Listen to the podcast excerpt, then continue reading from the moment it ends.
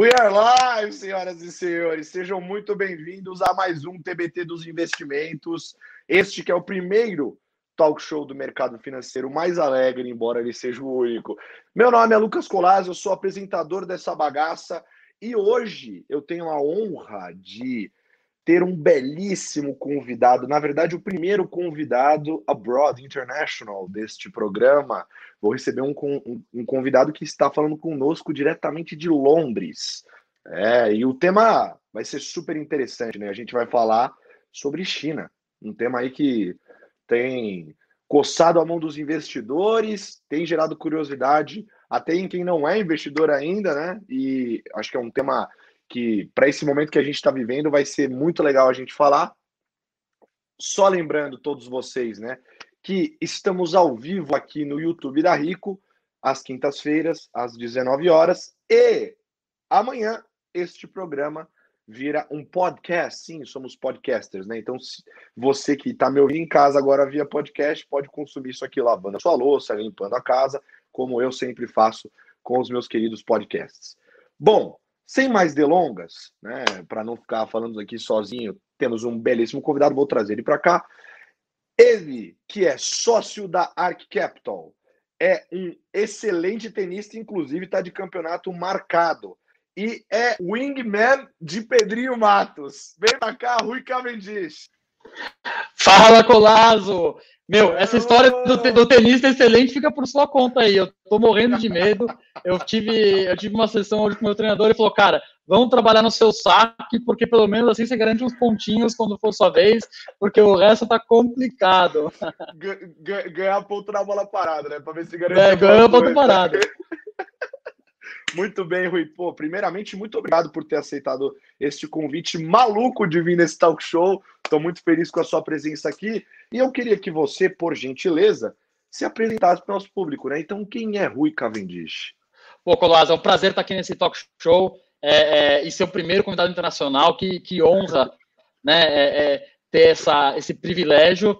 É, eu, eu, apesar de estar em Londres, né, Colazo, a minha, a minha história internacional acabou ficando mais conhecida no Brasil pelo tempinho que eu passei na China. Foram cinco anos que eu, que eu me joguei lá. E mais para frente a gente conta um pouquinho da, de como eu fui para lá. Mas é, é, eu hoje sou sócio de um banco de investimentos boutique. A gente trabalha muito com o mercado de capitais. A gente é um pouco diferente dos outros convidados. A gente não investe nas ações, a gente cria as ações que são lançadas no, no mercado. E, e, assim como a XP, que é listada nos, nos Estados Unidos, a gente ajuda empresas que, que querem se listar nos Estados Unidos e, e, e não sabem, ou, ou é, é enfim, é, é, é, querem, querem ter esse, esse acesso. Então, hoje, né, Colasso, nosso papo vai ser sobre, sobre China. Eu passo a bola para você aí, para para fazer de mim o que você quiser, sou todo seu. ah, moleque, quintou! Vamos lá, então. Bom, Rui, é, a gente sempre começa isso aqui né, uh, com o nosso primeiro queridíssimo quadro, que leva inclusive o nome do programa, que é o TBT dos investimentos. Né? Então, antes da gente depois falar sobre China daqui para frente, enfim, horizontes e etc., a gente tem que olhar para trás, né, meu amigo? Tem que saber onde você está pisando. Então, que vem o primeiro quadro, TBT dos investimentos.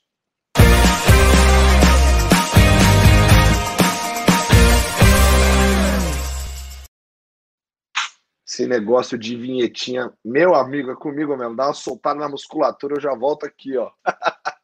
Tem, Bom, tinha que, vamos... ter, que colocar o efeito chinês aí, né, Colado, para o episódio de hoje.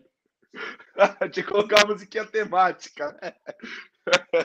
Muito bem. Bom, vamos lá, vamos falar de China, né? E, e os mistérios deste país super interessante. Bom, vamos lá. É, Bom, a China hoje em dia não sai do noticiário, né, Rui? Todo dia que você abre aquilo lá é China, China, China, China, China, China, China, é, todo o embate com os Estados Unidos, enfim. A grande verdade é, é uh, uma grande potência, é um país emergente mais relevante economicamente falando, é um monstro em número de pessoas, demografia, demografia né? Tem todo um, um, um conceito de, de, governo diferente, enfim, economia lá muito diferente. Você, além de ser um especialista de mercado, também viveu lá, então teve o skin in the game, estava lá vivendo, né? Mas, cara, vamos entender. Se hoje não está saindo do, da boca da galera, E, e se você olhar para alguns anos atrás, não precisa nem voltar tanto, né, uns 20, 30 anos atrás, mais ou menos, um pouco mais, é, você tinha um país vivendo em condições ali bem piores do que hoje, né? A China que já passou por, pelos, por aqueles anos humilhantes que eles chamam, né? Enfim, vivendo em situação de literalmente miséria. E hoje em dia, com a, a, a população que vive em extrema miséria, num percentual ridiculamente baixo, estou falando de mais ou menos 1% da população. Né? O que, que aconteceu com a China, Rui? É, bom, se a gente fosse falar da história inteira da China, a gente ia ter que ficar aqui várias e várias horas, né? É, é, são mais de 5 mil anos de civilização continuada. É, é, é, é, como se a China foi fundada, a China como China, como, né, como os historiadores entendem como China, foi fundada mais ou menos na mesma época que Roma foi fundada. Então, para nós aqui no Ocidente, é como se Roma, se o Império Romano nunca tivesse ruído ou, ou desaparecido. para quem quiser um deep dive é, em história da China muito é, é, um pouco mais complexo, um pouco mais detalhado, e depois a gente no, no próximo no bloco, no bloco certo a gente lembra o nome, mas o primeiro livro que eu vou recomendar para vocês é, é, é, um livro do Harry Kissinger, que foi um grande político americano, que chama On China. Eu não concordo com 100% do que está escrito lá, mas eu, é, eu, eu, acho que é o gold standard é, em termos de, de, percepção da China, de história da China pelos ocidentais. então, eu acho que para para o nosso bate-papo de hoje, é mais relevante focar é, é, na história mais recente. A gente está falando aí dos últimos 150, é, 200 é, é, anos, né? Até os, é, digamos, o começo do século XIX, a China era consistentemente o país mais rico do mundo, os países mais inovadores do mundo. a Índia chegou a disputar, outros lugares chegaram a disputar, mas a China era, era sinônimo de prosperidade e, e, não só não só de, de economia, né, Colasso? É, em termos culturais, hoje a cultura do Japão, por exemplo, o Japão, é, é, é antes da China copiar, o Japão copiou a China, mandou é, em uma das dinastias mais de, de 3 mil emissários culturais para a China, para entender o que a China fazia e copiar no Japão. É, grandes invenções da, da humanidade, como papel moeda, como pólvora, foram inventados na China e, e sem falar na, na, na, grande proeza arquitetônica de engenharia, é, é, que não tem exemplo melhor do que a Grande Muralha. Mas tudo isso a gente deixa para um outro bate-papo, porque há 200, mais ou menos 200 anos atrás, isso tudo começou a, a, a ruir. É, tinha um imperador de uma dinastia que não era uma dinastia que estava consolidada, uma dinastia, uma das poucas dinastias é, é, é, que conseguiram consolidar a China inteira, que não eram chineses, era uma, era uma dinastia que vinha da, da região da Manchúria, que hoje é o nordeste da China, que para quem segue é, é, é para quem sabe metals and mining é uma região muito importante, né? Porque Dalian é uma das principais cidades dessa da região da Manchúria e é, é para carvão, para para minério de ferro, para vários outros é, outros commodities metals and mining é um, é um, é um centro muito importante, se não for o mais importante hoje. Portanto, uma região muito rica, mas enfim, o imperador era jovem e, e começou a ele perdeu um pouco o controle é, é, do que estava acontecendo ali. E do outro lado, você tinha é, é, a Inglaterra e as outras potências europeias que vinham seguindo, é, num contexto de revolução industrial que deu um, o, o, gap entre, entre a capacidade produtiva e a eficiência produtiva da Inglaterra e dos europeus ficou exponencialmente melhor do que o chinês num espaço de tempo muito curto. E a gente sabe bem é, é, da força militar que os poderes ocidentais projetaram e a China é, é, foi um dos grandes alvos, né? Inclusive a China é, é, são os historiadores que chamam, que falam, que usam esse termo. Eu, eu não particularmente não gosto muito dele por todo o contexto que a gente vive hoje social, etc. Mas o termo que os historiadores usam é que a China por pouco sofreu um processo de africanização, é, no sentido de ter o seu território dividido em vários pedaços e distribuído é, é, de acordo, com, enfim, de acordo com os desejos europeus entre eles é, chegou uhum. muito perto de ter isso, é, bateu na trave, é, e ainda assim a China perdeu é, muito território, perdeu várias guerras, né? Foram três guerras do ópio é, é, que perdeu para a Inglaterra, que são episódios que valem a pena serem estudados, porque foram deles que saíram, por exemplo, os, os, tratados que deram Hong Kong para a Inglaterra. pouca gente sabe, mas Shanghai também teve uma situação parecida com Hong Kong e foi cedido para os ingleses, e várias outros, outras cidades portuárias é, é, é, na China foram cedidas para os ocidentais. Então, você teve um, você foi do seu, do seu, país mais top do mundo é, é para entrar em ruínas e ser completamente humilhado por, por estrangeiros que eram considerados é, bárbaros é, até então. então, isso foi. A China foi entrando numa espiral muito negativa. Teve A China chegou a ter um presidente democraticamente eleito, mas ele ficou menos de um ano no poder, porque sofreu um golpe militar pelos nacionalistas. Isso foi no final da, da década de, de 10, começo da década de 20 do século passado, então mais ou menos 100 anos atrás.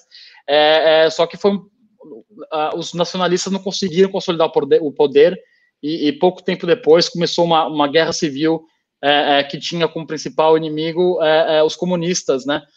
O Partido Comunista Chinês.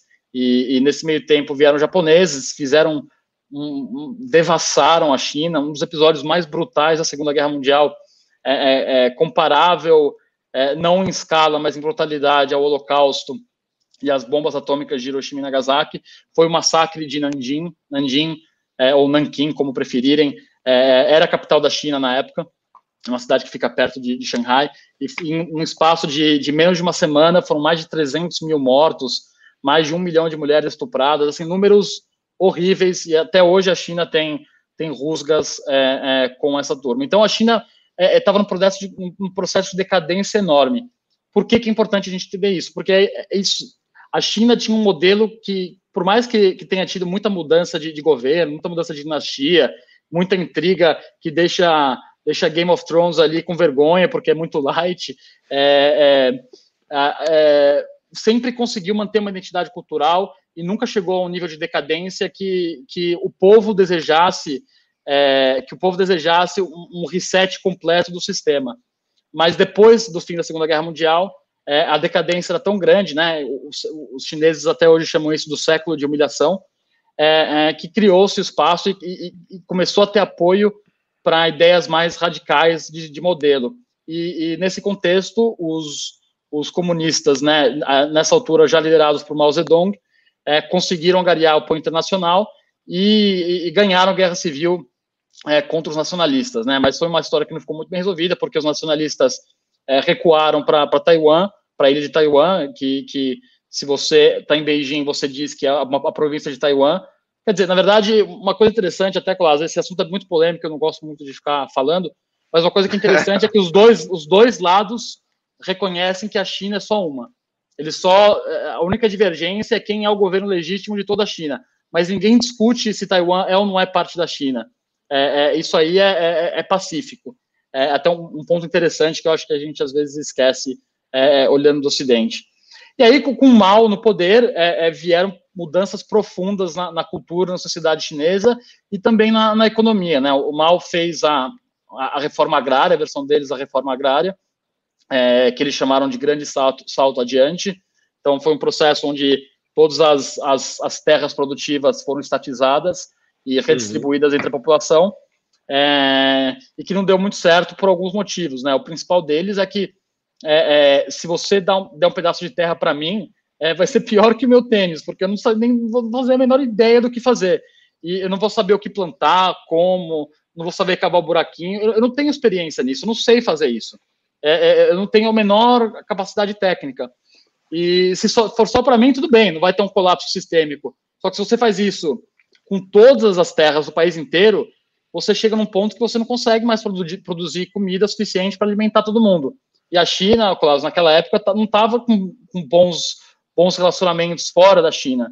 Então, talvez até por isso, uma, uma lição que o Partido Comunista Chinês tem aprendido é que é importante é, é, é, não ser arrogante, não fechar as portas, porque eles fecharam, as portas são fechadas e eles não conseguiam é, é, importar comida, nem da União Soviética, que em tese deveria ajudar, porque eles estavam com uma disputa, tinha uma disputa entre é, Moscou e Beijing para ver quem ia ser o líder do, do movimento comunista mundial. Isso teve uma, uma, uma, consequência muito negativa, né? Teve um, teve, tiveram outros eventos que contribuíram para uma grande família, muitas e muitas mortes.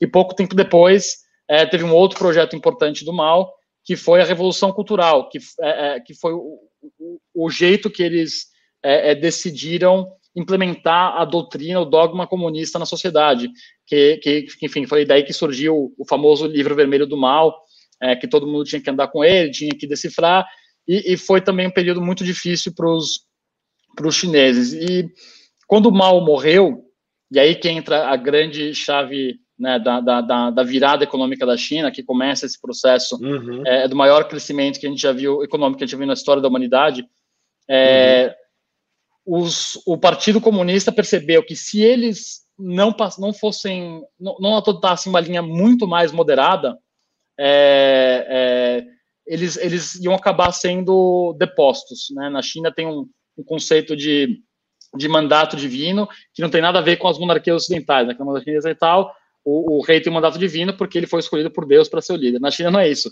Na China, é, é, o, o, conceito seria mais fácil traduzir como você tem um mandato é, é, divino, você tem o apoio dos deuses enquanto a sua cabeça estiver colada ao seu pescoço. É, e o dia que a sua cabeça não estiver mais colada ao seu pescoço é que os, os deuses se deserdaram. Isso geralmente acontece quando você deixa 1,5 bilhões de pessoas putas com você. É, você não quer isso é, você não quer um bi e meio de pessoas querendo a sua cabeça é, é, é, é fora da sua, da, da, sua, do seu pescoço. então, o Partido Comunista percebeu que para manter aquele regime, para manter para se manterem ali na, na, liderança da, da China, eles teriam que mudar e mudar muito. E nas eleições internas do partido, depois que o morreu, não foi sem turbulências, né? Teve um, uns dois, três anos ali de um pouco de, de incerteza, mas no final, quem, quem ganhou é, a disputa interna para ser o novo líder do Partido Comunista Chinês e da China, foi um senhor chamado Deng Xiaoping. É, e eu recomendo para quem está em casa é, dar uma pesquisadinha sobre ele. Mas uma coisa específica, o Colasso, que é a primeira vez que eu vi, me impactou e eu acho que vai impactar as pessoas. O Deng Xiaoping foi capa da revista Time, que na, na época, a gente está falando aí no, no, final dos anos, metade para o final dos anos 70, era provavelmente a revista mais é, é mais, que mais influenciava o mundo, né, a revista mais, uhum. mais importante do mundo, mais influente do mundo. É, ele foi capa quando ele foi anunciado é, é, como o novo líder da China, e a capa era assim, uma foto dele, tipo, quem é esse cara? O que, que ele vai fazer? Será que vai ser pior que o mal? Que estranho. Aí depois, uns cinco anos depois, a capa foi, é, será que as reformas do Deng vão dar certo? E a terceira capa foi mais já para o final da vida dele, ele foi eleito o, o Man of the Year, né? Que a, a, revista Time todo ano faz uma eleição para para eleger o, a, o, principal nome daquele ano e, e ele ganhou. Ou seja, é, eu sei, eu conheço esse prêmio, eu ganhei três vezes já. Já, já conheço. para mim você vai ser sempre o homem do ano, Colado. Não precisa de prêmio nenhum. Você tem o meu prêmio. É, mas, mas fique curioso nisso, Colado, porque você vê, a China foi de um, de um de uma visão completamente isolada do Ocidente, completamente escanteada, para ter o líder como quase um, um popstar é, é, é, no Ocidente. Tudo bem que né, pessoas é, é, que não são tão do bem já ganharam esse prêmio também, inclusive uhum. Hitler ganhou o Man of the Year, acho que em 1936 ou 37, alguma coisa assim. É, mas, de qualquer forma, naquele momento, teve uma visão é, é, o Ocidente trocou a visão, e foi a mesma época também que a China se aproximou dos Estados Unidos, que reataram é, as relações diplomáticas, e o, o Deng Xiaoping, ele entendeu é, é uma coisa que o, o, mal não, não dava tanta importância, que é que é, eu acho que a pessoa que explicou isso melhor foi o Bill Clinton, dizendo que it's the economy, stupid. não tem muito não tem muito jeito de um político ser popular. Se as pessoas estão prósperas, estão ficando mais prósperas com determinado regime, com determinado é, é, tipo de, de, de, de, sistema institucional, eles vão gostar daquele sistema e, e se não forem prósperos, não vão gostar. Não tem muita não tem muita nuance, não tem muita zona cinzenta. É, e o Deng entendeu isso e ele propôs mudanças extremamente radicais. Então, no Brasil, né, tem, tem uma, uma turma aí que, que se diz é, anarquista, né, ou anarcocapitalista tal, é, é, esses aí iam ficar com, com, iam se sentir socialistas se vissem o que Deng Xiaoping fez é, é, na China. É, a questão é que ele não fez na China inteira, ele começou aos poucos. Então, o que, que ele fazia? Ele escolhia zonas econômicas especiais e ali cada zona tinha um tipo de regras completamente diferente que só se aplicavam ali. Eles deixavam o negócio rolar solto é, e iam observando os resultados. Então, a uhum. primeira zona econômica especial foi uma cidade é, é, no sudeste da China, que se chama Xiamen. É, poucos de vocês devem ter ouvido falar, porque não, não é nenhuma das dez maiores cidades da China, mas ela, tem uma, ela é muito importante é, é, simbolicamente, porque é a cidade é, é mais perto de, de Taiwan, né? Ela fica bem no estreito de Taiwan. Inclusive, eu já peguei uma balsa de Xiamen para Taiwan. É, em 20 minutos, você, você chega numa ilha que chama Kinmen Island, é, é, que ainda está sob controle do, do, do, do governo que está em, em, Taiwan, e é bem perto da costa da China. Então, é, é, é, a, na China tem muito esse simbolismo, né? Eles gostam desse tipo de simbolismo e a gente pode explorar uhum. É, isso em várias coisas, mas o primeiro é, lugar que foi feito foi Xiamen e, e deu certo. Deu relativamente, foi um resultado relativamente bom e, e começaram a expandir para outros lugares, até que chegaram é, é, num, escolheram uma cidadezinha chamada Shenzhen, que na verdade não era nem uma cidade, era um vilarejo de pescadores atravessando. Tem um manguezal que separa a China de Hong Kong, e esse vilarejo fica nesse manguezal. É, e aí, o que, o, que, que o Deng fez? Ele botou um monte de gente lá dentro, construiu um muro, um muro físico, trancou todo mundo lá e falou: agora não tem mais regra nenhuma, vocês fazem o que vocês quiserem, não vai ter polícia, não vai ter contrato de trabalho, não tem imposto, não tem nada, se virem. E hoje, Shenzhen, é, é, 40 anos depois, né, é, isso foi em 1900, e, desculpa, 30 anos depois, 1989, que a Shenzhen foi fundada. Eu não lembro direito o número, Cláudio, depois a gente vê com calma. Mas é, eu acho que foi 89. É, don't quote me on this. É, mas basicamente hoje Shenzhen é uma cidade que tem, é, sei lá, quase 15 milhões de habitantes, é, é, tem a sede da Tencent, é visto como um dos lugares mais inovadores do mundo e é um símbolo do, do, do futuro digital, um símbolo da tecnologia, um símbolo é, é, desse, desse vigor empresarial chinês. Então, o que, que aconteceu? Então, peraí, Ele... uma terra sem lei virou o símbolo econômico, símbolo de evolução de tecnologia da China. Exatamente. Caraca! E, e, isso, até hoje, você tem muito disso na China, né? O, a gente, esquecendo política, porque o governo é presente em tudo na China, você, é impossível você não notar que ele que ele está lá, em tudo você nota que ele está lá, mas no mundo dos negócios, ele não te amarra tanto, ele é mais uma consideração uhum. é, comercial, estratégica de business, do que uma amarra burocrática. É, é eles até têm, é, é, eles continuam usando esse um pouco dessa estratégia de que assim, puta, você começou com uma ideia nova, cara, faz o que você quiser, pode dar problema, pode, tem gente que vai ficar puta com você, cara, não tem problema. É, primeiro faz, acha um product market fit aí, lança teu POC, faz um, um product market fit, depois aos poucos a gente vai colocando regulação e ajustando. Um exemplo disso é a história do peer-to-peer -peer lending, né, que é uma vertical importante do, do shadow banking, que é um, um tema muito muito popular, mas o P2P lending, é, na verdade, é, é uma agiotagem é, é, institucionalizada, é, que, que, lá funcionou, que lá resolveu um problema para eles, teve muito problema, porque é, muito complicado, né? No começo do, do P2P lending, o investidor depositava na conta do, do, do gestor e o gestor transferia para o tomador do empréstimo da conta dele, não tinha nenhum sistema de escrow, não tinha nenhum sistema de controle, não tinha nada, é, é, cada um fazia o seu, a sua análise de, de, de, risco, a sua análise de crédito e fazia as suas, as suas estratégias de, é, é de fundo garantidor ou de, de fundo é, é perdido. E de 3 mil players, hoje tem uns 50, 80, porque todos quebraram, teve vários, vários, várias pessoas mal intencionadas que fizeram um esquema Ponzi, teve gente que quebrou mesmo, que deu azar, teve muito default e não tinha uma, uma estratégia de provisão adequada e, e, e até gerou vários problemas. Então, esse DNA continua vivo. Então, foi, foi basicamente esse fenômeno que permitiu a China sair. Porque a, a China, com, quando o Deng assumiu, é, em 79, já estava muito aquém do que deveria ser. Né? Então, tinha ali uma, uma capacidade produtiva muito reprimida. Você liberou essa capacidade reprimida e ainda deu é, o suporte institucional, um suporte institucional pro, é, é favorável aos, aos negócios, é, aí o negócio é, é degringolou, é, decolou do jeito positivo, né? E, e, é, e, é, um pouco esse vento, esse, essa dinâmica que está empurrando a China é, é, até hoje, né? Ao, ao, longo dos anos, é, a China foi ficando maior e a política econômica foi, foi mudando, porque o, o deu tão certo essa, essa, estratégia do Deng Xiaoping, a população ficou tão feliz com o Partido Comunista é, é, depois, é, é, enfim, quando começou essa, essa época, essa época de, de prosperidade econômica, é, que o Partido Comunista falou, não, entendemos a fórmula, para ficar no poder e a galera ficar feliz, é, a gente tem que ter certeza que vai estar todo mundo rico, e está ficando mais rico a cada ano. Tá bom, mas como é que a gente vai medir se as pessoas estão ricas? Ah, não tem nenhum método específico. Então, qual que é o mais próximo?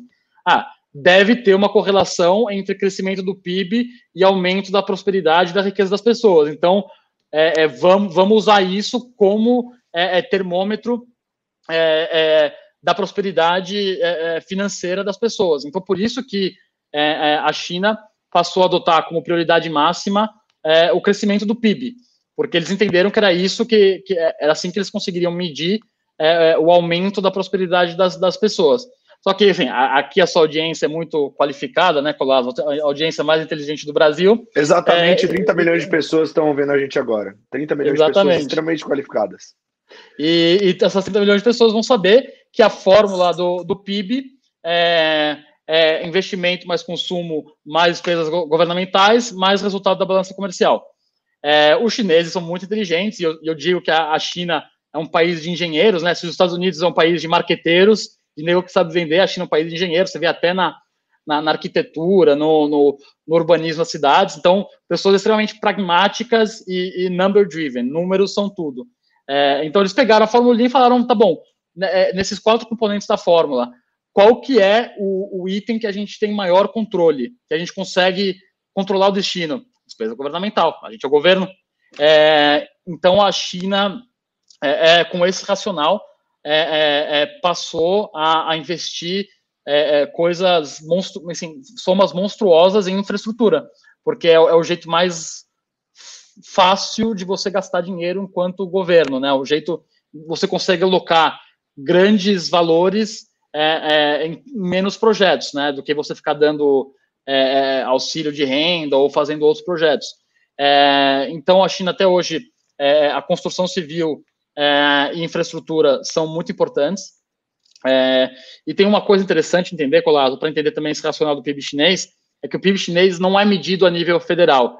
É, ele, a, a, unidade mais importante para a economia e para a aplicação das políticas econômicas, é, para aplicação, não criação das políticas, mas para aplicação, são os distritos. Então, pensa para quem é de São Paulo, é, na, na, na figura da subprefeitura, né, ou, ou do para quem é do interior, é, é, sabe que você tem o, o, município, às vezes, e tem umas, as cidades menores que fazem parte de um outro município. É mais ou menos é, é, essa figura granular local que tem o poder de aplicação e também de medição é, das, a, dos dados econômicos. Então, o PIB é medido pelos distritos, que depois passam para as províncias, que seriam os estados, que mandam para Beijing, que consolida a nível, a nível federal. Então, até por isso que Sim. você também.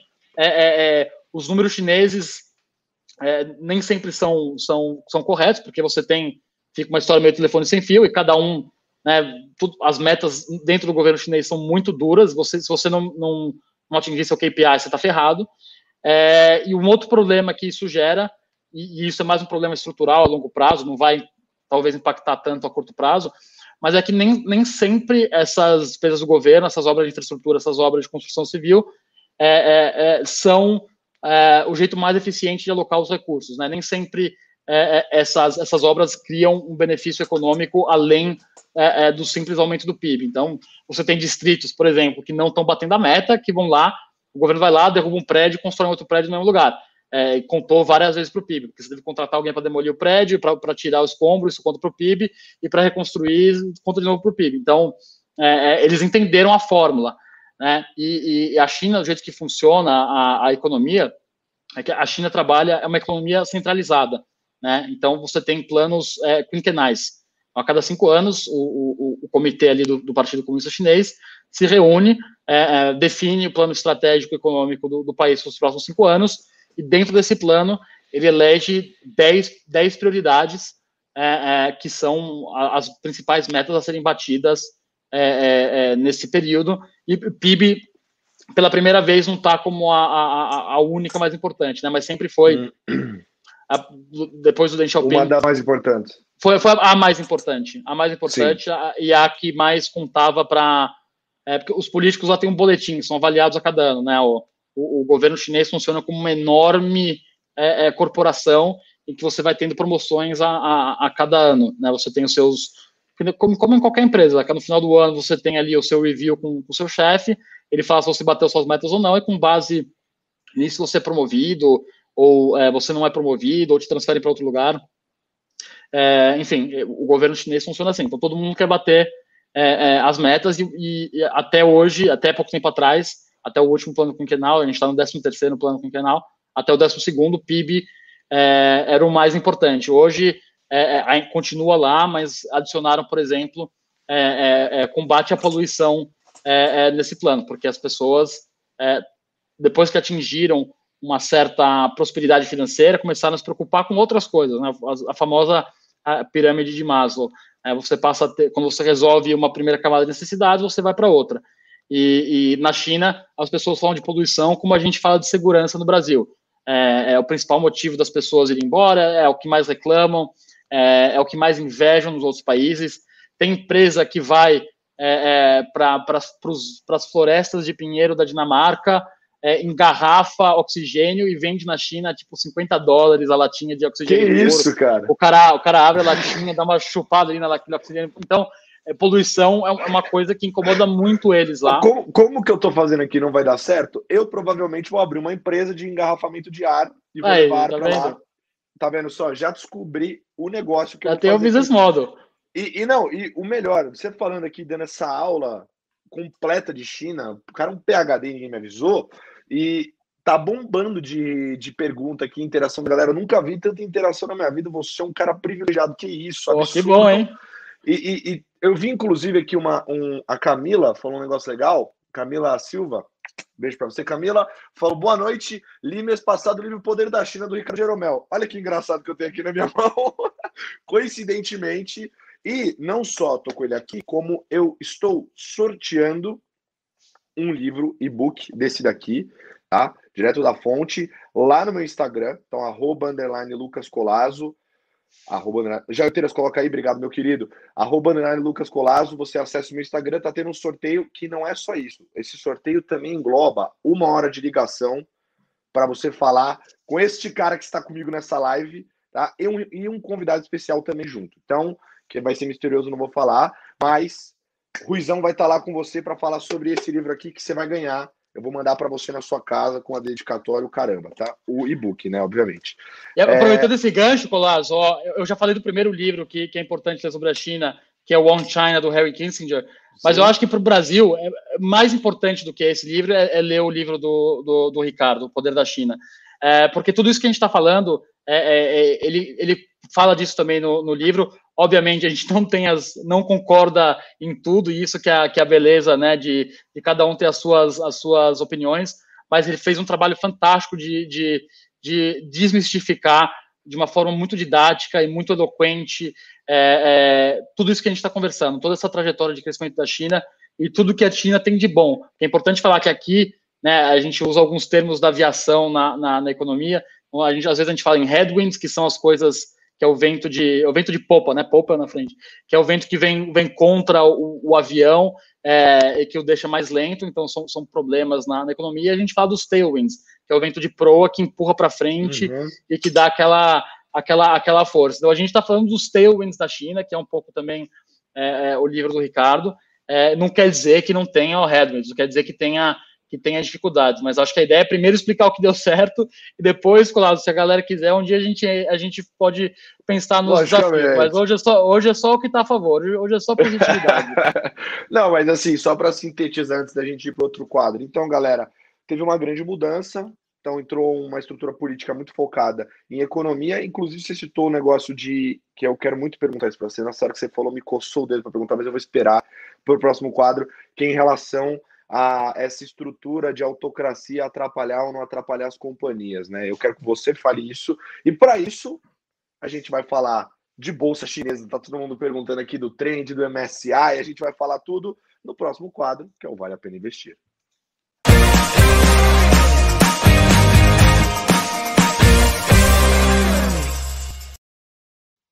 Estamos de volta, senhoras e senhores.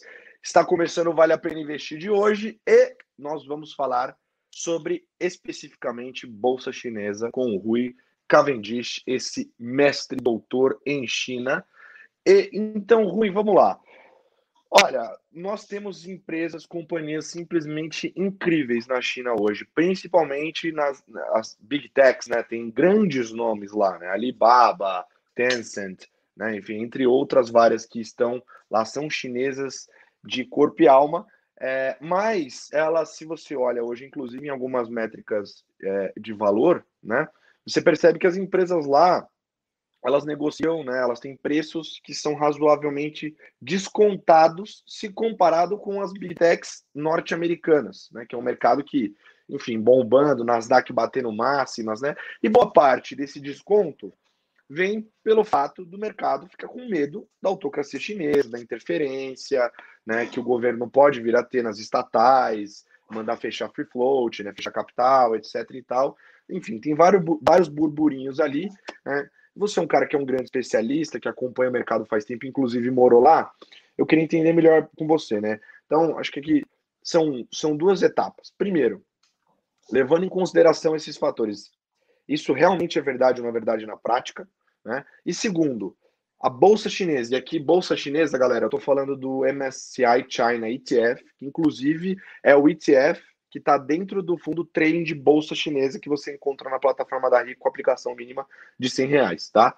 É, eu quero saber, bolsa chinesa, pensando na composição do índice, tá? Das empresas e tudo mais, vale a pena? Então são dois pontos. Primeiro, se essa história aí de autocracia interferir, etc., é verdade, né? se realmente acontece. E segundo, né? Se vale ou não vale a pena investir hoje em bolsa chinesa.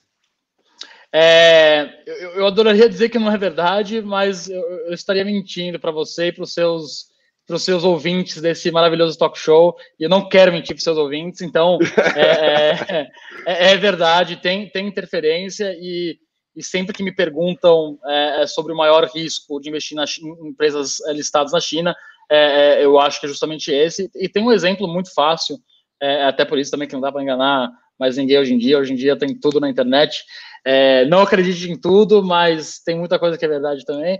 É, e é, teve um episódio recente. É, a Tencent é uma das joias da coroa da, da China, né? Da, da, da, coroa corporativa. Tencent e Alibaba são as grandes estrelas, é, e é embaixo delas que a, que a China está tá organizando é, todo o setor de tecnologia e, e, e promovendo a, a Tencent e Alibaba para que ocupem o mesmo espaço que, que conglomerados é, como Mitsui e Sumitomo ocupam no Japão, ou Lotte, é, LG, Samsung e Hyundai ocupam na, na Coreia. A ideia é que Tencent e Alibaba sejam esses equivalentes chineses, obviamente com tempero é, é de 2020, não com tempero é, é, da, da, época em que essas outras empresas foram criadas e chegaram ao seu auge. E, o, e o, a coisa mais, a, a, business, business unit mais importante da, da Tencent é, Talvez, enfim, o WeChat é muito importante. O WeChat, para quem não sabe o que é, é, vale dar uma pesquisada. A gente não tem tempo aqui para explicar tudo o que é o WeChat, tudo o que significa. Então, é, deem uma pesquisada, leiam O Poder da China, do, do Ricardo Jeromel, que explica direitinho o que é o WeChat. E, e, para ganhar, só concorrer lá no post, tá? Se você quiser, ó, eu vi aqui que a Bel já colocou nos comentários aí com o nomezinho rico, o link do post, só clicar, acessar lá. Nogueira fez um, um post maravilhoso. Beijo, Nogueira, acessa e concorre ao livro para você ler e seguir a dica do Rui. Mas então, aí, voltando para a Tencent, o, o, o, principal business deles, né, o, o core deles é, é games, é, é, a maior empresa de videogames do mundo. Uh, uhum. Eles têm, são dono, donos de vários joguinhos de celular que você joga aí e nem sabe, tipo Clash of Clans. Eles são donos do League of Legends. Eles são donos da, da Activ o maior acionista da Activision Blizzard. É, gaming é, é, é a vida da Tencent. E veio uma canetada ano passado do governo chinês, é, limitando a, não lembro se era 30 minutos ou 45 minutos por dia, o tempo que crianças podiam ficar jogando, é, que menor de idade podiam ficar jogando joguinho no celular. É, no, no, mesmo dia caiu, ah, não, eu não, não lembro, Colasso, mas é, é, só a gente olhar a data e, e, ver quanto caiu, mas foi coisa de tipo, caiu 20, 30% o papel da Tencent em um dia. Porque, pô, a, a principal fonte de receita é, da Tencent na China, que são, ou uma das principais, né, que são, que é um dos jeitos que eles monetizam o WeChat, o WeChat em si não é monetizável, né, é, o, o, produto puro, então você tem que colocar outras coisas ali dentro que vão monetizar aquele produto, e uma dessas coisas é, é meio que o modelo App Store, que o WeChat pega uma comissão do que é gasto dentro do WeChat, é, é, e também a Tencent pode empurrar seus próprios joguinhos ali é, é, ali dentro. Então, você cortar na, pé, na carne desse jeito, e a Tencent não discutiu. É, imediatamente fez tudo que o governo mandou, passou a valer o, o, limite, bloqueava a tela, a criançada não podia jogar, teve até, enfim, mais gente que não podia jogar, e não, não titubearam. É, até porque o, o Pony Ma, que é o, o, fundador da, da Tencent, que é o CEO ainda, ele é muito ligado ao Partido Comunista Chinês. É, ele faz parte do o, a, a, cúspide da pirâmide do, do, do, governo chinês. Você tem o presidente, o, o, um conselho de sete pessoas, depois um de 35, e vai descendo até o, Conselho Popular da China, que seria o, equivalente deles, o Congresso, que tem 13 mil pessoas. Então, o Pony está nesse conselho de 35 pessoas, e, e ele é muito cotado para subir uma vaga no, no Politburo, que é esse grupo de, de, de, sete pessoas. Então, ele é muito próximo do Xi Jinping, que é o presidente da China, ele é muito é, é, ligado ao, ao governo, é, ele foi muito tempo deputado é, é, por Shenzhen, né, deputado, entre aspas, né, equivalente deputado é, por Shenzhen no Congresso Popular da China, e ele não teve nenhuma dúvida, não teve nenhum problema em, em imediatamente cumprir essas ordens do governo, e você tem também outras empresas que no passado eram queridinhas do mercado, que não são mais, porque é, é, é foram é, bateram de frente com o governo. Né? Para falar três exemplos mais clássicos, que eu acho que muitos dos seus ouvintes vão, vão conhecer algumas dessas empresas. Então, uma delas é, a Wanda, que para quem curte futebol, a Wanda é, patrocinadora da Copa do Mundo, aparecia ali no, no, no, nos billboards ali da, de todos os jogos da Copa o nome da Wanda é, compraram o Atlético de Madrid, depois tiveram que vender. O, Atlético, o estádio do Atlético de Madrid chama Wanda Metropolitano. A Wanda é o maior operador de cinemas do mundo até hoje, mesmo com todos os problemas, porque é o, é o maior acionista da AMC, uma rede americana de, de, de cinemas.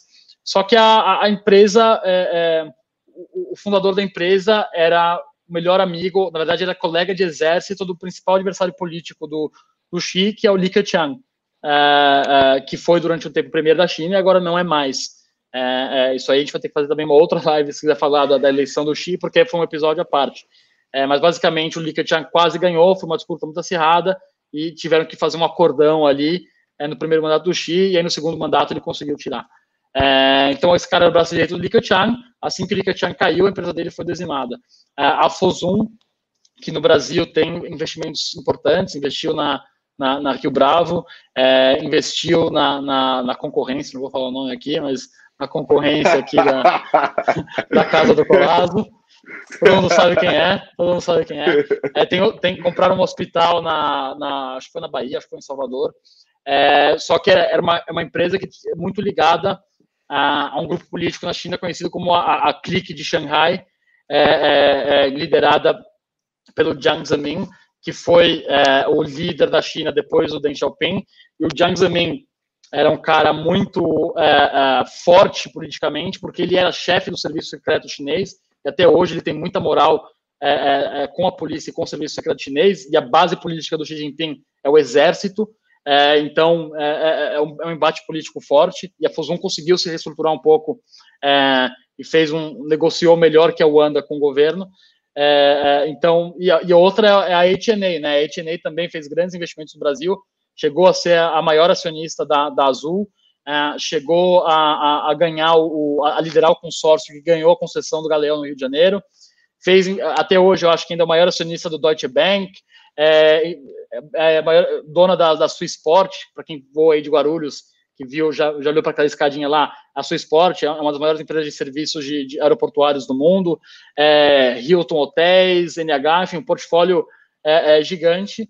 E o, o, CEO e fundador é, morreu. Ele estava passando férias no, no sul da França, é, é, foi, foi tirar uma foto, fazer uma selfie numa capela, subiu três degraus da capela, na, na, na Provença ali, é, é, no sul da França, uma região muito, muito lúdica, caiu do terceiro degrau da escada da capela e morreu.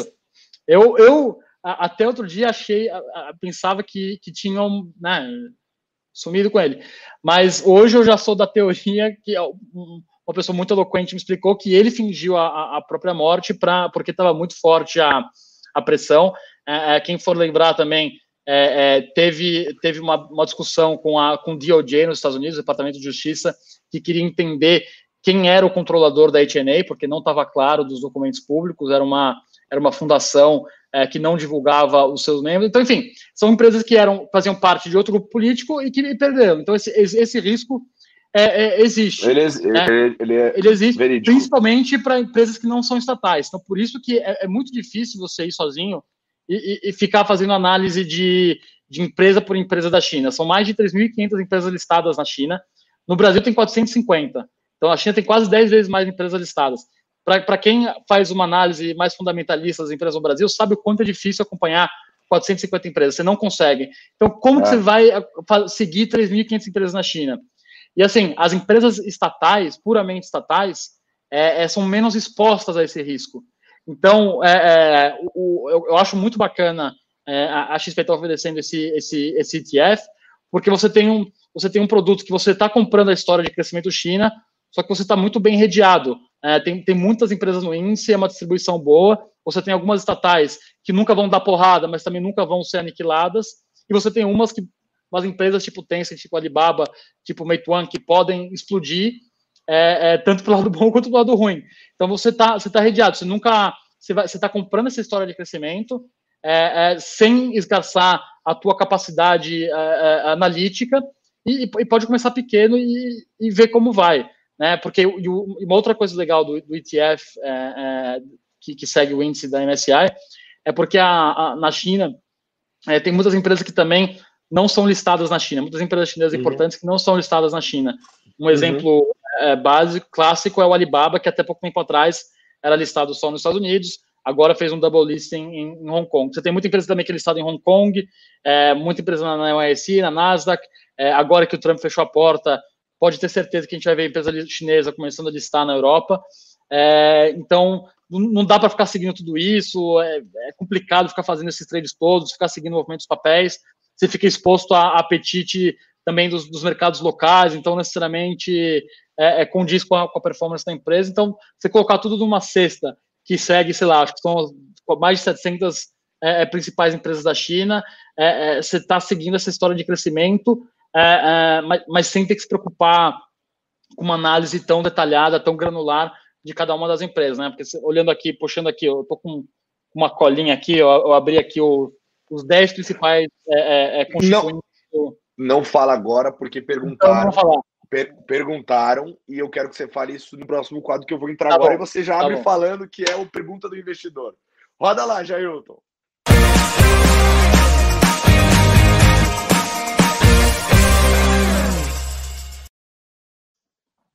Aquela quebrada boa já volta como? Perguntaram aqui justamente sobre as companhias que pertencem a esse ETF que é da MSCI.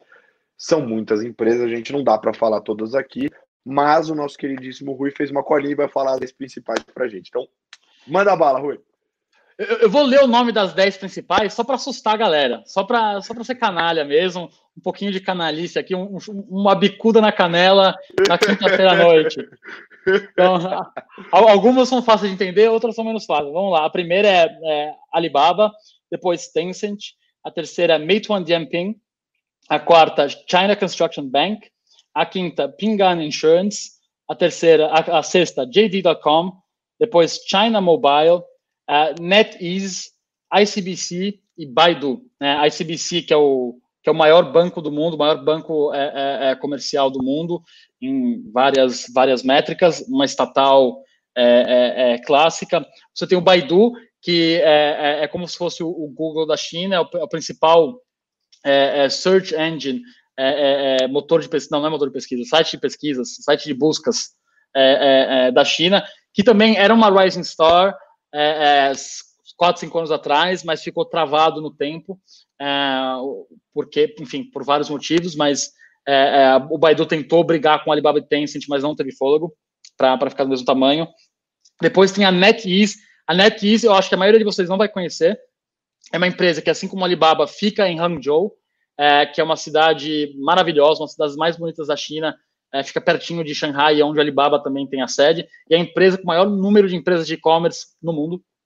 É, então a NetEase é uma empresa de jogos que fica em Hangzhou, é, é, que é uma gigante também, que você deve jogar vários joguinhos da NetEase e nem sabe. Eu, pessoalmente, acho uma empresa, uma empresa muito boa, a, a NetEase, eu, eu, gosto bastante. Depois a China Mobile, que é uma das, das estatais é, de telecomunicações. É, as principais são China Mobile e China Unicom. A China Unicom deve estar tá, é, é, no índice também, só que não está no top 10 porque o valor de mercado é menor que o da China é, Mobile. Só que se, se você quer comprar essa história de, de, de China digital, China é, é, no, no, celular, China na internet, o provedor de internet me parece um bom lugar para começar, né? Porque todo mundo precisa se conectar à rede para poder fazer todas essas brincadeiras online.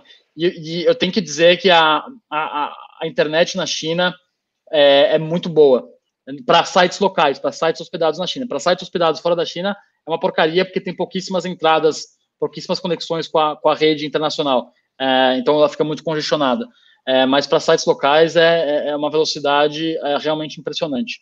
É, depois, a JD.com, JD.com é uma das grandes plataformas de e-commerce na China, já chegou a ser a segunda, hoje não é mais.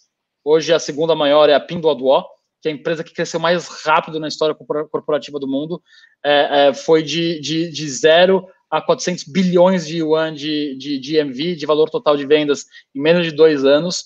É, eu conheço um dos fundos, um dos VCs que eu mais gosto na China, é, investiu na, na Pinduoduo, é, comprou um pedaço relevante é, quando a empresa tinha três meses de idade. Fizeram um exit no, no IPO da Pinduoduo, que, meu Deus do céu, cara. É, eu tiro, tiro meu chapéu para eles. É, mas não sei se está nesse índice, pelo jeito não está. Pingan Insurance é a maior empresa de seguros da China, e além de seguros, eles têm bancos, eles têm construções, eles têm é, é, portos, é, é um conglomerado muito diversificado, que eu acho muito bem administrado também.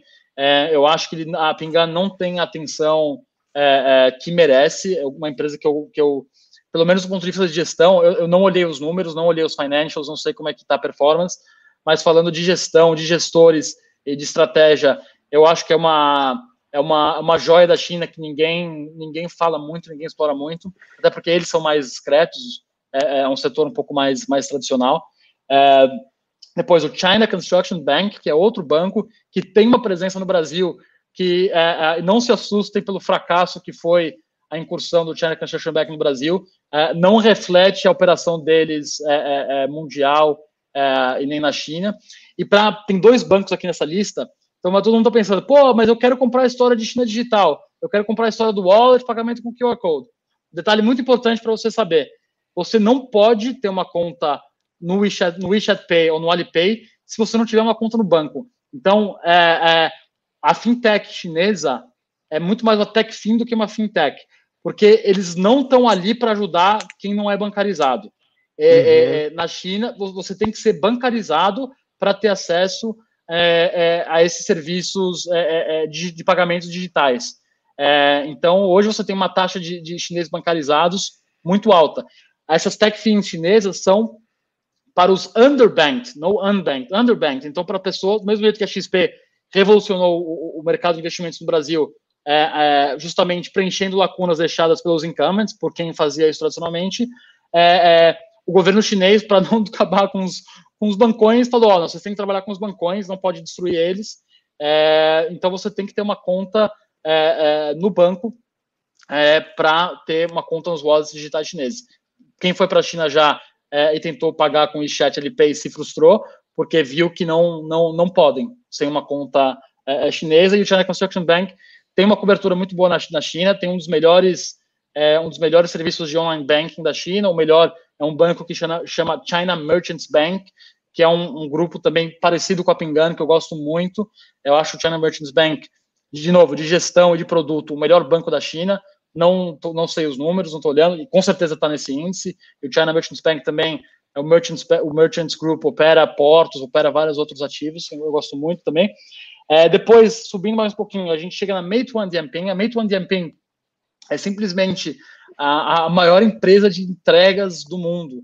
É, tem uma história famosa que um, um, CEO de uma das principais empresas desse, desse setor da América Latina, ainda, bom, do Brasil, acho que dá para dizer, foi, chegou lá numa reunião com, com, com a turma da Meituan e os caras perguntaram, pô, quantas entregas você faz?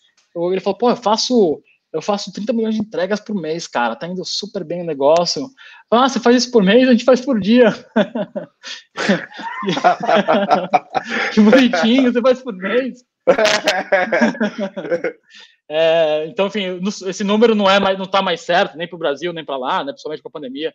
Eu, eu não estou mais atualizado, não sei quantas entregas por dia eles fazem, mas eles são os Quaidis, os motoboys que entregam a, a, as coisas na China, e eles têm várias outras coisas lá dentro, é, inclusive a Mobike, que, que chegou a, a, ter uma, uma incursão aí no, no Brasil, mas que todo o modelo internacional deu, deu, deu um problema.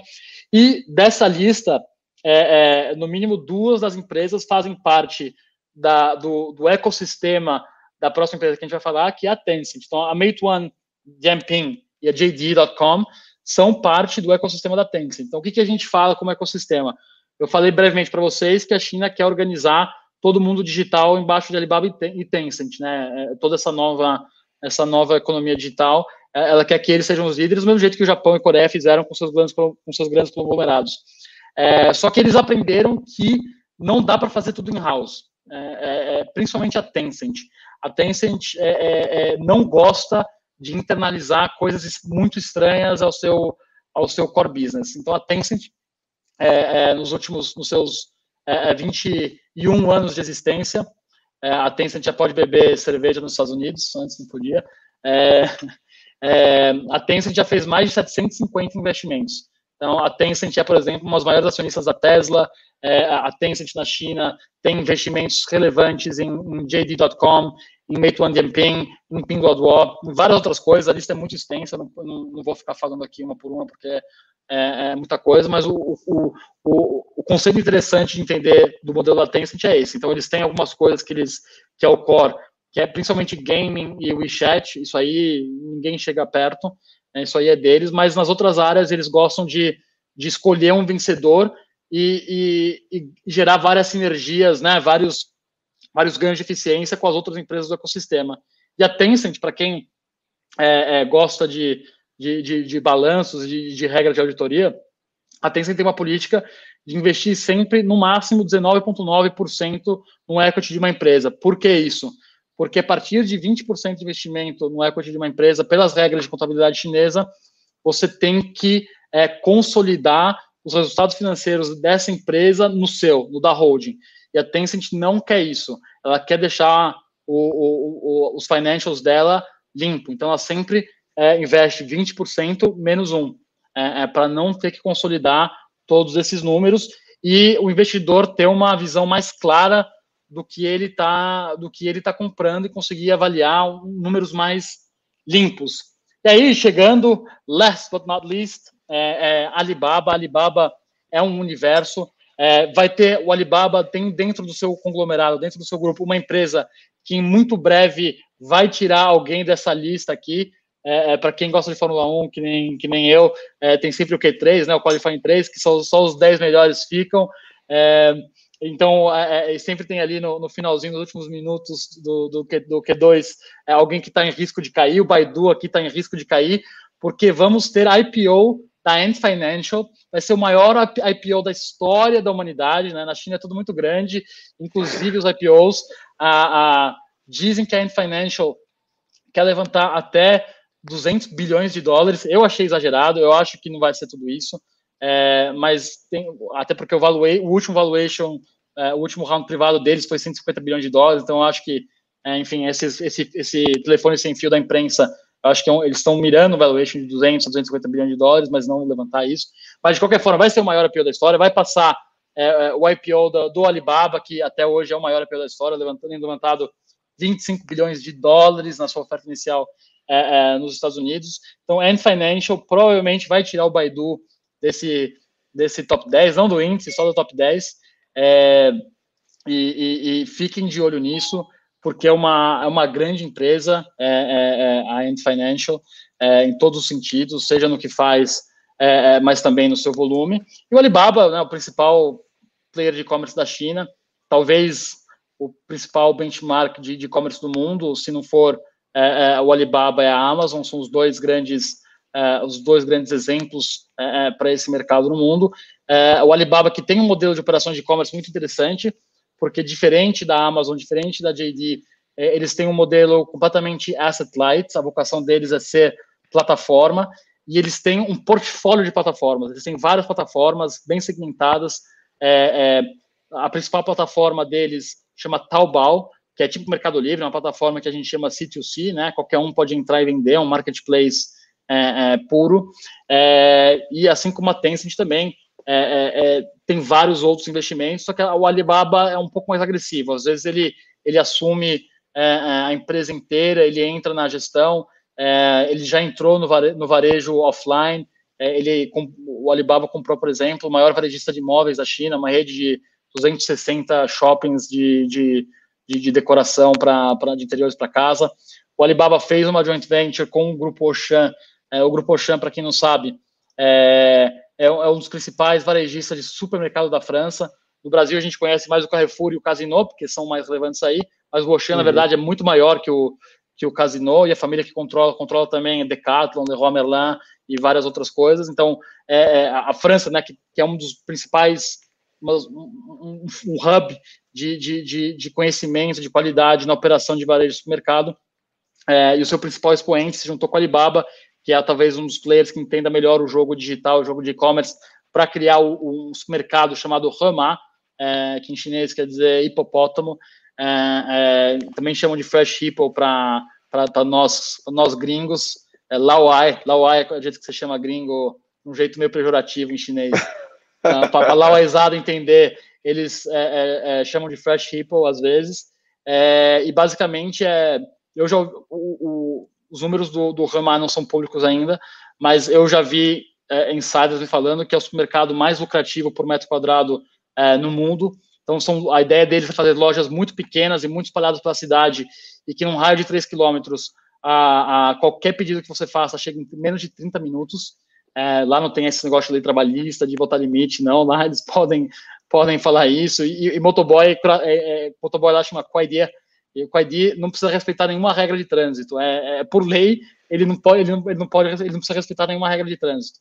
É, então, eu posso confirmar. Eu era um, um usuário assíduo do Ramar, é, é, é uma das comodidades que eu mais sinto falta na China, e, e eu já tive problema com o Ramar, porque chega muito, muito, menos que meia hora. Então já, já aconteceu de eu estar ali no, no, no meu, no meu Didi chegando em casa, ah, vou pedir o Ramar para chegar junto, eu não preciso descer depois para pegar. E já aconteceu várias vezes de eu chegar em casa e o Quaidi tá puto comigo, me xingando tudo quanto é novo, porque ele já tinha chegado há 10 minutos e, e cadê o Lauai para pegar a compra dele? É, Então, Cadê o Lauai, pô? Cadê o Lauai? Cadê o gringão aí? É... uma vez chamaram a polícia por causa dessa história, enfim, tem, tem, tem muita resenha para gente contar. Então, eu, eu, eu, vou, eu não vou ficar falando de tudo que o Alibaba faz, porque senão, é, enfim, a gente tem que fazer um deep dive só de Alibaba para quem quiser é, entender isso melhor, mas é, é só para dar um sabor aí para para essa, essa grande plateia de ouvintes que temos aqui nesse maravilhoso talk show de quinta-feira, é, é, dar um sabor da, dos principais 10 constituintes do, do, do índice MSI é, é, China, e para a galera entender também que, é um, que, é, que de novo, é um, é um, jeito bom de você comprar essa história toda da China, esse hype todo, é, um pouco mais redeado, né?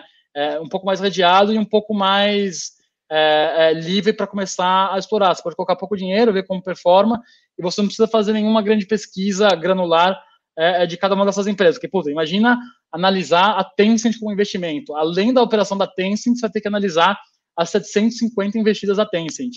É, cara, é um trabalho de cobertura aí de research. Não tem como, é, não, não, dá, não dá. Não dá. Então, assim, para gente... simplificar, você vai lá, né? Compra se você se interessa, se você quer ter exposição é, na bolsa chinesa, é só você ir lá e comprar o trem de bolsa chinesa, porque o trem de bolsa chinesa investe no ETF chamado MSCI China ETF.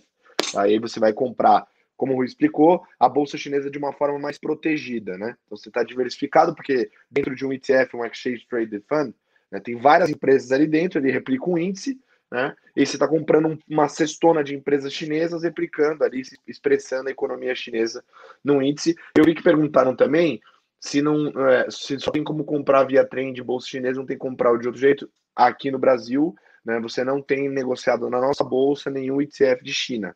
Tá? Então, o trem de bolsa chinesa é uma forma de você acessar esse ETF que é negociado, na verdade, lá fora, e ele é para investidor geral. Então, qualquer pessoa pode investir no trem de bolsa chinesa.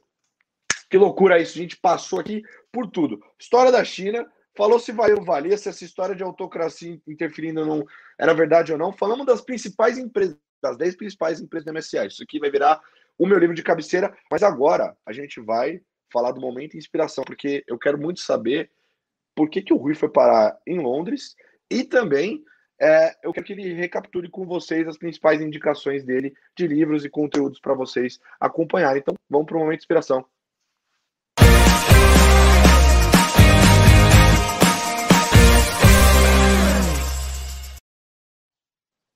Estamos de volta, estamos com o tempo completamente estourado, mas eu não tô nem aí. Vamos lá, que a gente vai para o bloco agora do Momento de Inspiração. Então, começando aqui, Rui, me conta essa história. Cinco anos de China, Inglaterra, como é que isso aconteceu? É, a China foi, foi uma história que aconteceu na minha vida completamente por acaso. Eu nunca imaginei que ia, que ia, parar, que ia parar lá. Né? Eu, enfim, passei muito tempo fora do Brasil, estudei, estudei em vários países, mas sempre no Ocidente, sempre com, com viés ocidental, europeu. E, e trabalhei em empresa japonesa é, é, aí no Brasil. E, e enfim, tem um. Todo, ninguém é perfeito, né, Colado? Tem gente que o defeito é ser corintiano, tem gente que o defeito é, é esse ou aquele. O meu defeito é que eu sou, eu, infelizmente, sou advogado, até hoje sou. É, não sei por que fiz essa, essa, essa escolha. Não, respeito muito todos os advogados, a nossa, a nossa brilhante classe, mas aqui realmente não, não, não é para mim. É, e, e, fiquei, enfim, sete anos nesse, nesse mundo e, e, e, enfim, resolvi que não era minha praia. Aí saí, montei a primeira empresa, quebrei a cara, montei outra empresa, quebrei a cara. Eu falei, ah, cara, quer saber, vamos nesse processo aqui, nesses 12 passos de recuperação de advogado, é, vamos voltar para a sala de aula um pouquinho, vamos dar uma acalmada aqui, back to basics.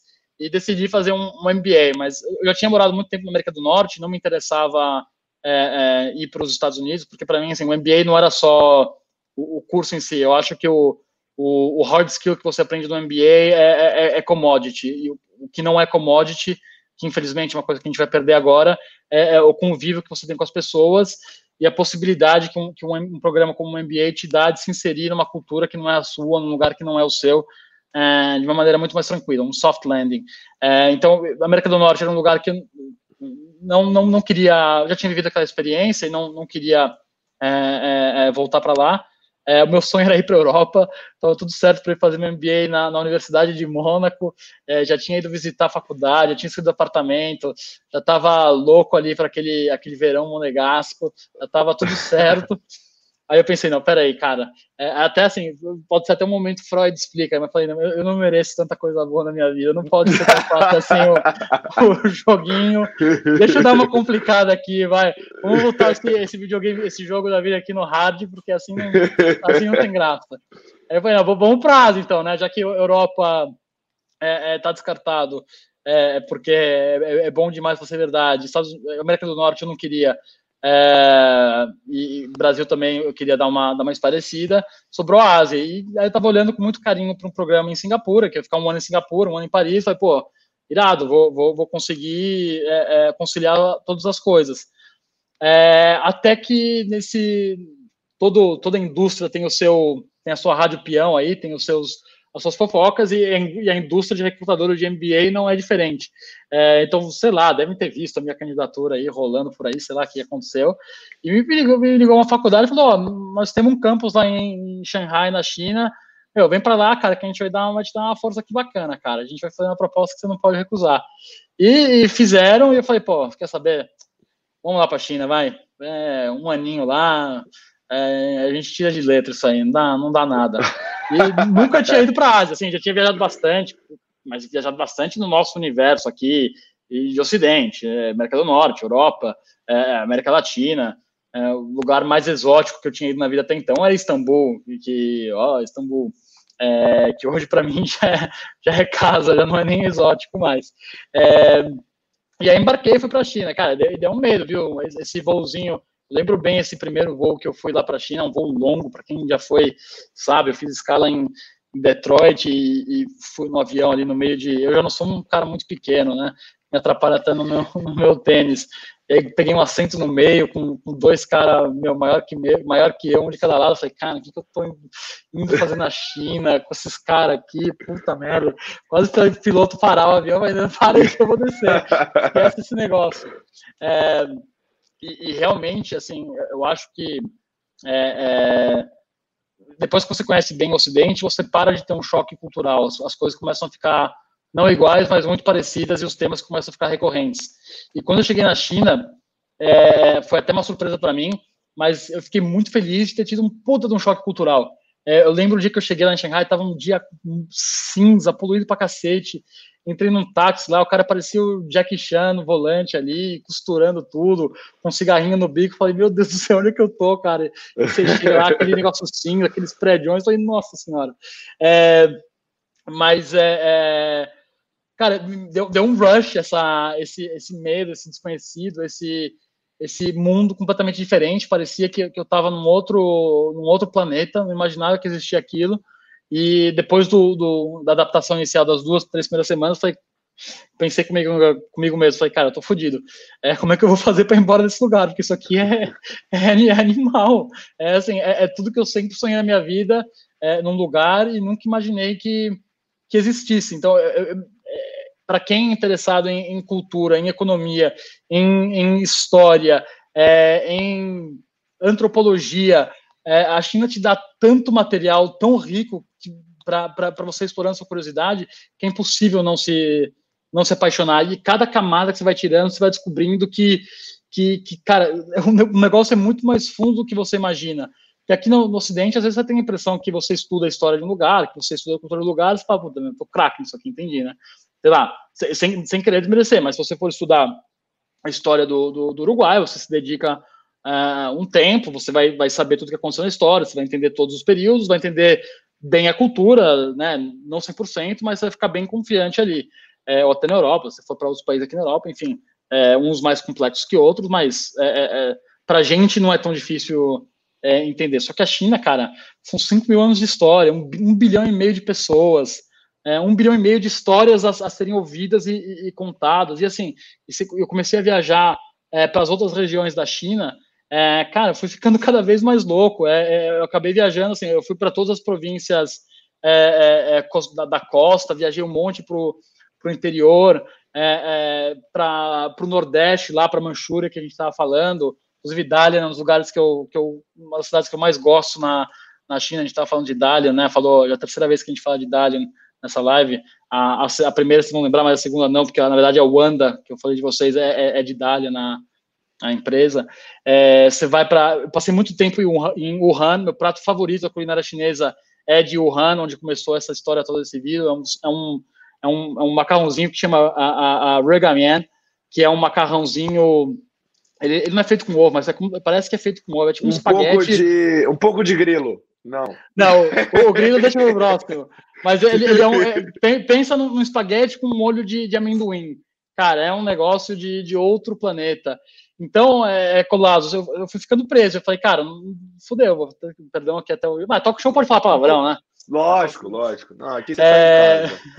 e, mas, mas, falei, mas não... se você ficou preso, como é que você se desprendeu para ir para Inglaterra? É isso que eu quero então, saber. É eu, eu, eu não, não, não, não, ouso dizer que sou um especialista em China, porque não, não dá para ser especialista em China, não dá para você saber tudo.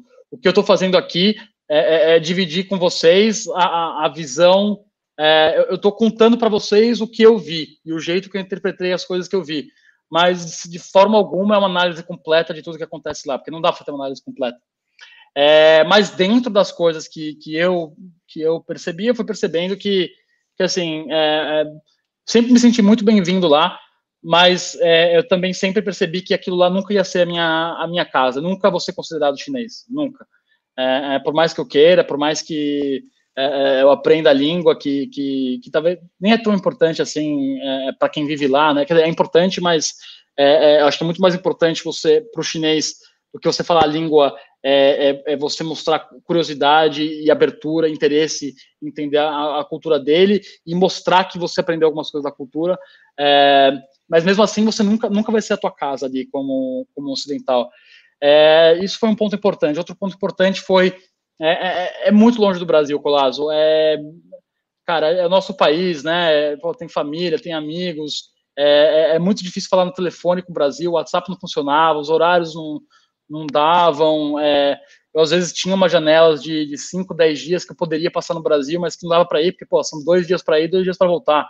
É, a, o jeito mais rápido de chegar no Brasil são 30 horas é, é, só de, de, de, voo. Então, porta a porta, sei lá, a primeira viagem que eu fiz para a China, porta a porta, foram mais de 50 horas. É, é, é muito pesado, né? O, o, Shanghai, onde eu morava, na verdade, o, o, antípodo de São Paulo, então o antípodo, se você pegar um espetinho e furar ele em São Paulo colocar ele retinho, ele, ele, vai, ele vai sair exatamente do outro lado da Terra. E exatamente do outro lado da Terra é o antípodo, é, é Okinawa, né? Okinawa a ilha tropical do Japão, que na verdade não é muito longe de Xangai, estão falando aí de, de 300, 400 quilômetros de, de Xangai. Então eu estava literalmente do outro lado do mundo. Qualquer lado que você fosse de voo era ao mesmo tempo, né? É, na verdade, para ficar dica para quem quando puder voltar aí para a China, saindo do Brasil, via, viaja sempre é, é, verso de, em direção leste. Você vai sempre com, com, com os ventos atmosféricos e, e, fica mais tempo no avião, menos tempo no avião. É, então, é, é, e assim, a gente também começou a, a, a perceber, eu digo a gente, porque é, foi uma coisa que eu, que eu notei de várias outras pessoas que eu, é, eu respeitava muito, cujo conhecimento de China eu respeitava muito, mas teve uma mudança a, política institucional na China muito grande desde que começou o segundo mandato do atual presidente, e é, não quero entrar no mérito se vai ser bom ou ser ruim, mas vai mudar, tá mudando muito, já mudou muito o dia a dia dos estrangeiros lá na China com essa, com essa mudança institucional. Então, é, eu, eu, eu, sei que eu estou fugido, que, que a China vai fazer parte da minha história é, é, para o resto da, da minha vida, mas eu não queria mais é, é, ter a minha base lá. Então, uhum. comecei a pensar em, em, pontos aí no, no meio do caminho, lugares que eu, que eu gosto, que eu tenho uma, uma afinidade que tenham um senso lógico profissional, que me permitam falar é, é, sem grandes esforços de fuso horários, tanto com o Brasil quanto com a China, e, e puta, Londres despontou como um candidato óbvio, né? Preferia ir para Mônaco, né? Era minha chance de ir para lá, mas, pô, não dá ainda, Colado. Não, não dá para zerar, não, não, podemos zerar o joguinho ainda, tem que deixar umas fases difíceis aí ainda, senão não tem graça, né? muito bom, muito bom, Rui. Pô, Animal isso daí, que vida, cara. Mas ó, vamos lembrar a galera dos livros que você recomendou. Acho que é legal pra gente deixar é, de recordação aqui no momento de inspiração. E a gente vai pro momento Marília Gabriela, que daí você tá na minha mão, garoto. Vai lá. Quais são Bom, os livros? O primeiro livro, o mais importante, que, e esse livro vai ser o teu guia explorando a China, né? sempre que usa ele como bússola, é o livro O Poder da China, é, é do Ricardo Jeromel. É, ele sintetiza muito de tudo isso que a gente falou e, e, e vai lendo ele, assim, ele, ele não, não, vou dizer que ele é raso, mas ele não entra na profundidade máxima em cada assunto. Então, vai lendo ele, lê ele inteiro, depois escolhe os assuntos que você mais gostou e faz um deep dive naquilo, é, porque ele dá um panorama assim perfeito e, e, e vai virar acaba, vai, vai acabar virando uma referência tua na tua jornada de, de entender China.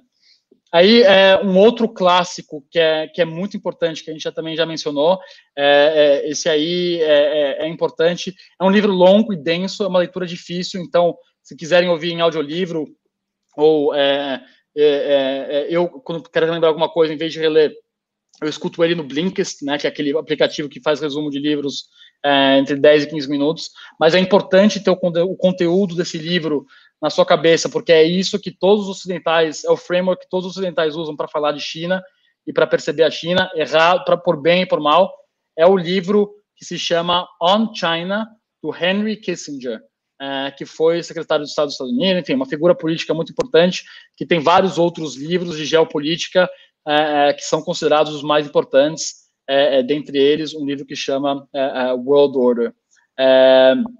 então, On China é, é, do Harry Kissinger.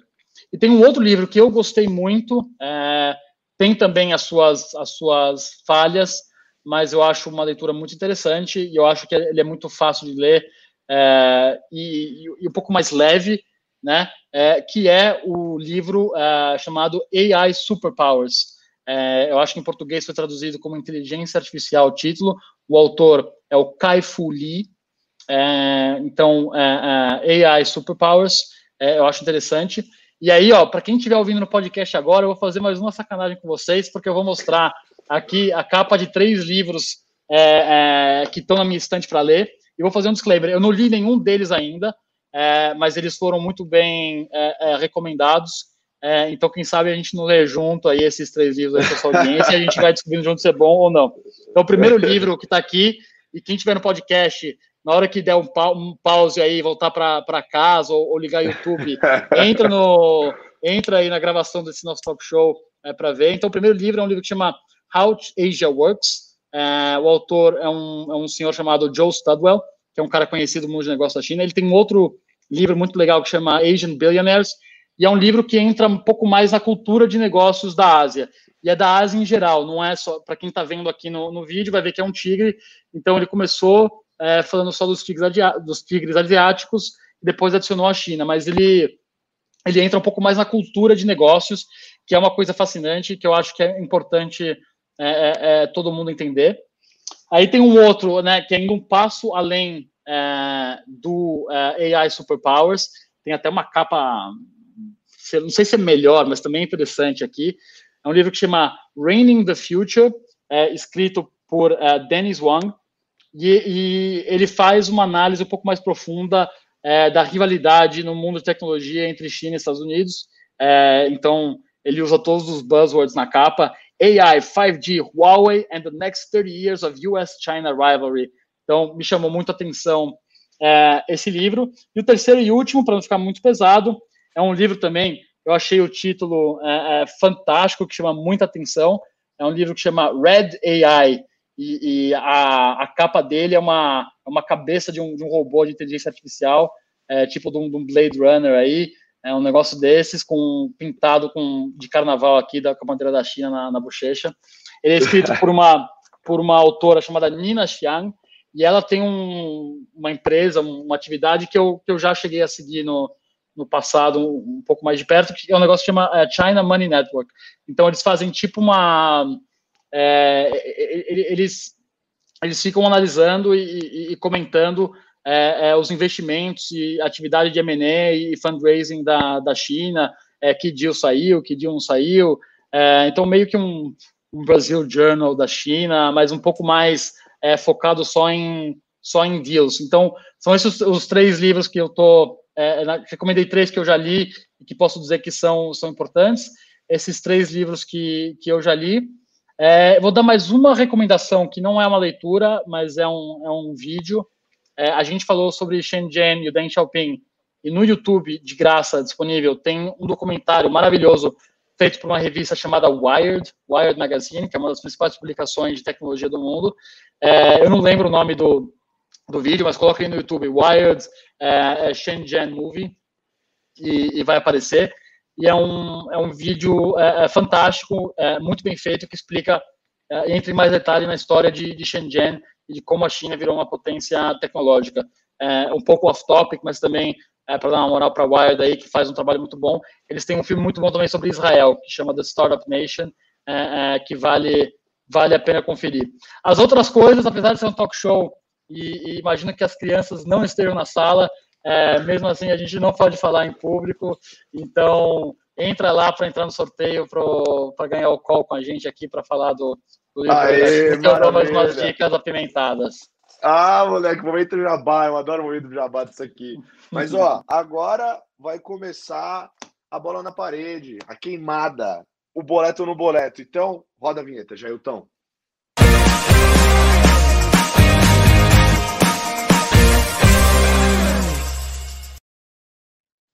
Maravilha. Momento Gabriel, Marília Gabriela começando aqui. Boleto no boleto? Bem simples. Vou, vou, te jogar uma pergunta.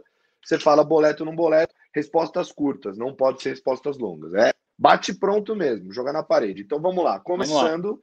vamos, vamos devagar, porque eu gosto de começar devagar. Vamos devagar. Primeira pergunta que eu vou fazer para você é: Alibaba, boleto no boleto? Boleto. Muito bem, muito bem. Tencent, boleto, boleto. no boleto? Boleto duas vezes. Ô, louco! Alavan... Boleto alavancado.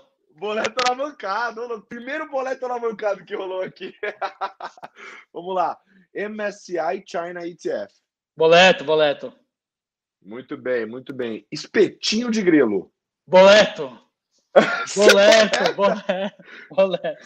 Cara, eu já comi grilo, eu já comi grilo. É bom, cara. É o camarão da é... terra. Caramba, um cara que comeu grilo e gostou, tá vendo só?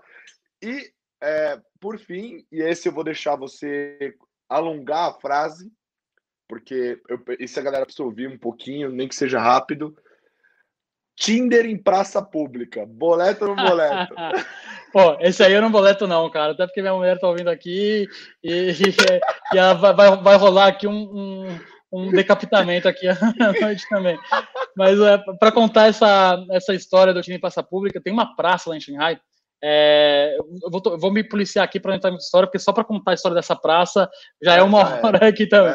É, mas basicamente é uma praça muito importante é, é, no centro de Xangai e, e, que todo domingo, a cada dois domingos, é, os pais vão lá na, na, na praça, eles fazem uns, uns, cartazes, tipo aquele cartaz que a gente fazia em projetinho da escola, que imprimia aquele negócio bem tosco, que colava com a cola.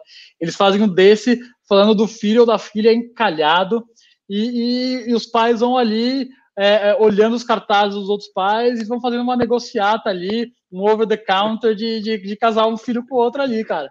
E assim, na China, a, a, família é importante, então principalmente a mãe. A mãe falou, tá falado. Não tem, não tem discussão, não tem, não tem ai, não tem nada.